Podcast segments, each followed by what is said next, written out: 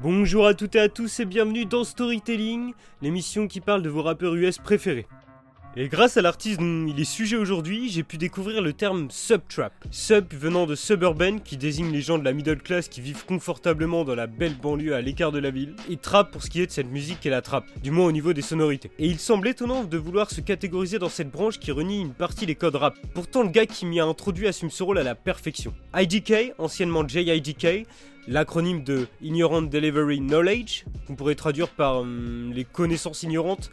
Ce qui voudrait dire en fait, je pense, une prise de conscience chez lui sur son environnement, mais aussi une part d'ignorance vu qu'il ne connaît pas si bien le wood et est loin d'avoir tout appris de la vie, je suppose. Du coup, pour revenir sur lui, il faut savoir qu'il est né à Londres mais a tout de suite bougé à Marineland aux US.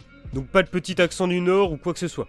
Et du coup, il a commencé à sortir son premier projet en 2014, mais c'est vraiment en 2015 qu'il prend cette identité Subtrap, en nommant sa mixtape comme ça, et donc attire l'attention. Parce qu'il avait créé tout un concept en fait, en incarnant plusieurs personnages qui avaient divers points de vue sur une histoire de drogue. Du coup, il y avait le grand vendeur de drogue, le mec accro ou encore l'étudiant qui vendait sa petite cam. Donc il y avait tout un concept et ça le différenciait des autres. Puis il a continué sur cette lancée avec The Empty Banks, plus politisé sur les écarts d'argent mondiaux et ses problèmes financiers qui lui sont personnels. Du coup, on voyait en vue des featuring qui commençait à se faire un nom. On retrouvait CJ Fly, Saba ou encore Michael Christmas, pour ne citer que. Bref, on est fin 2017 et son projet I Was Very Bad sort. Un projet que je voyais apparaître partout en fait. Et ça c'est parce qu'à chaque semaine il sortait une partie de l'album, c'est-à-dire 3-4 sons, et ça a grave marché vu que à chaque fois vraiment j'arrêtais pas de percevoir la même cover. Du coup je me suis dit qu'il fallait quand même que je m'y penche, surtout qu'il avait fait des featuring assez remarquables, avec Denzel Curry par exemple sur le fabuleux Waves, ou encore Azap Ferg ou Pleasant Power. Bref, ça promettait du lourd. Donc il y avait aussi euh, cette cover, comme je vous disais, qui attirait vachement l'œil, avec une colombe blanche perchée sur son épaule, et lui portant la tenue orangée et rudimentaire pour les prisonniers, où était marqué au dos DOC, Department of Correction. Parce qu'il faut savoir qu'il y a eu une période charnière dans sa vie. Son passé en prison à 17 ans. Il a tout simplement fait un braquage avec son crew d'une pizzeria, donc bref, vraiment une connerie de gosse qui allait un peu trop loin, sauf que ça l'a mené à la caisse prison évidemment, mais il nous dit que c'est là-bas qu'il s'est initié au rap en écrivant des rimes, et qu'il a commencé à rapper pour les gens en prison pour les divertir, parce qu'il faut savoir qu'on s'ennuie vraiment vite là-bas. Trois ans plus tard, il est libéré. Dur pour lui de se réinsérer dans le monde du travail ou retourner à l'école, donc il n'avait pas trop d'autre choix que se mettre à fond dans la musique. Et au fur et à mesure, sans qu'on s'en rende vraiment compte, il devient une tête importante dans le rap game. C'est d'autant plus le cas avec son premier album. Du coup, le rappeur à la Tinias Blonde a d'abord pris l'initiative de contacter une branche qu'il apprécie tout particulièrement, Adult Swim. À la base, c'est une firme dans l'animation qui par la suite ont créé leur label musical. IDK avait déjà pensé depuis un moment à mêler sa musique avec leur patte artistique. C'est donc chose faite pour ce premier album. De ce fait, grâce à ça, le clip Windows Up par exemple est accompagné d'images animées aux couleurs pétillantes. Puis bon, musicalement, il s'imprègne aussi de mecs assez variés, entre 50 Cent, Gorillaz ou Michael Jackson, même si après ça reste quand même des références classiques, disons-nous. La première chose que l'on remarque dans le projet, c'est l'envie de garder un fil rouge avec des transitions calculées entre certains sons. Par exemple, l'œuvre s'ouvre avec un titre très parlant, Miss Lynch, Your Son is the Devil, qui pourrait être traduire par Madame Lynch, votre fils est le diable. C'est-à-dire que l'on entend des messages vocaux de ses professeurs décrivant son attitude désinvolte pour s'enchaîner par des chœurs gospel.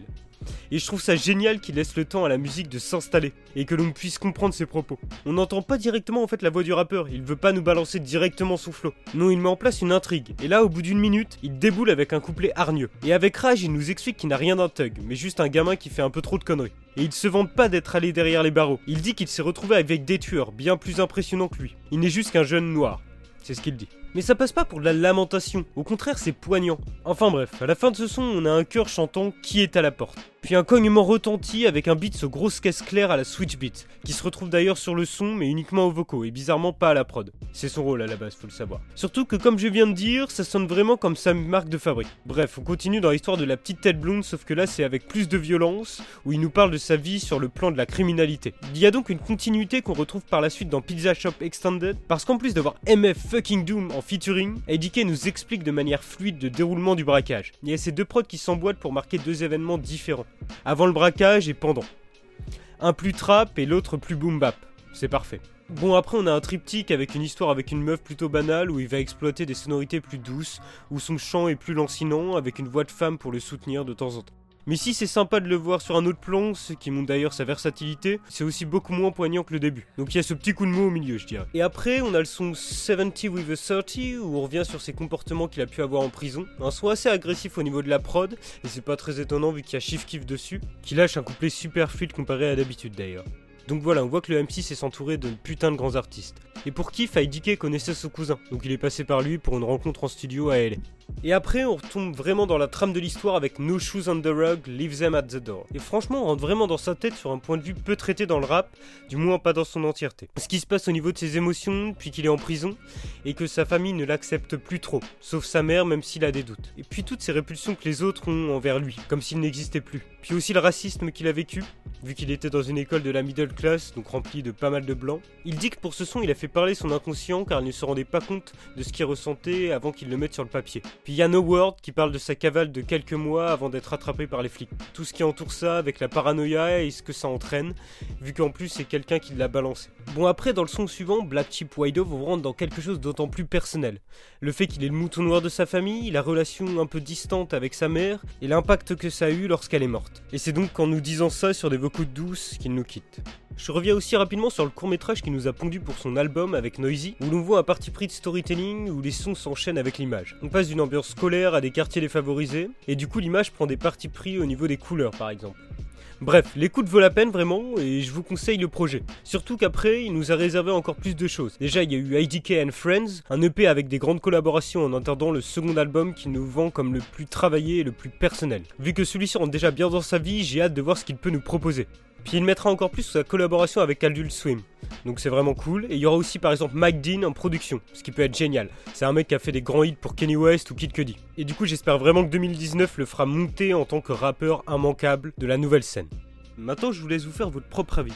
Et je vais vous laisser avec le premier titre que j'ai adoré, Mrs. Lynch, Your Son is a Devil, où il y a tous ces chants gospel et où au départ il y a cette transition avec les appels téléphoniques. Enfin c'est super bien fait et très bien orchestré. Nous, en tout cas, on se retrouve la semaine prochaine pour un nouvel épisode et un nouveau rappeur. Bye à tous.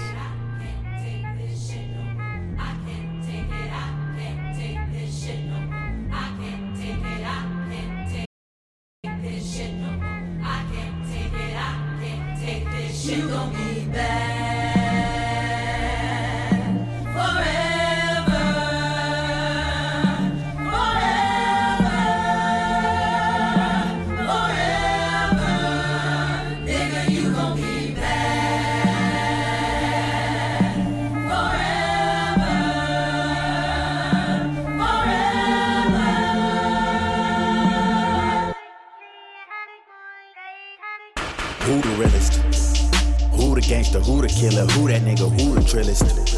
Who the shooter? Who got shot? Who survived? Who diminished? Who the witness? Who detective? Who the medic? Who the dad? Who arrested? Who the dead? Who the lesson? We survived. We ain't stressing. I was trying to live it. I was trying to be it. I live with my mother and stepfather, both their degrees was heated. Went to college route, but I doubt that I'm going to college now. I was trying to be flying in Pac-Man, so I got me the strap man. Then I started stealing and turning to robbing now. I'm just a middle class nigga whose class was a mixture of them spelling bee winners and them PG killers. Flop, flop, flop, flop, hit your ass with bananas. They gorillas. Knock, knock, knock, knock at my door asking me.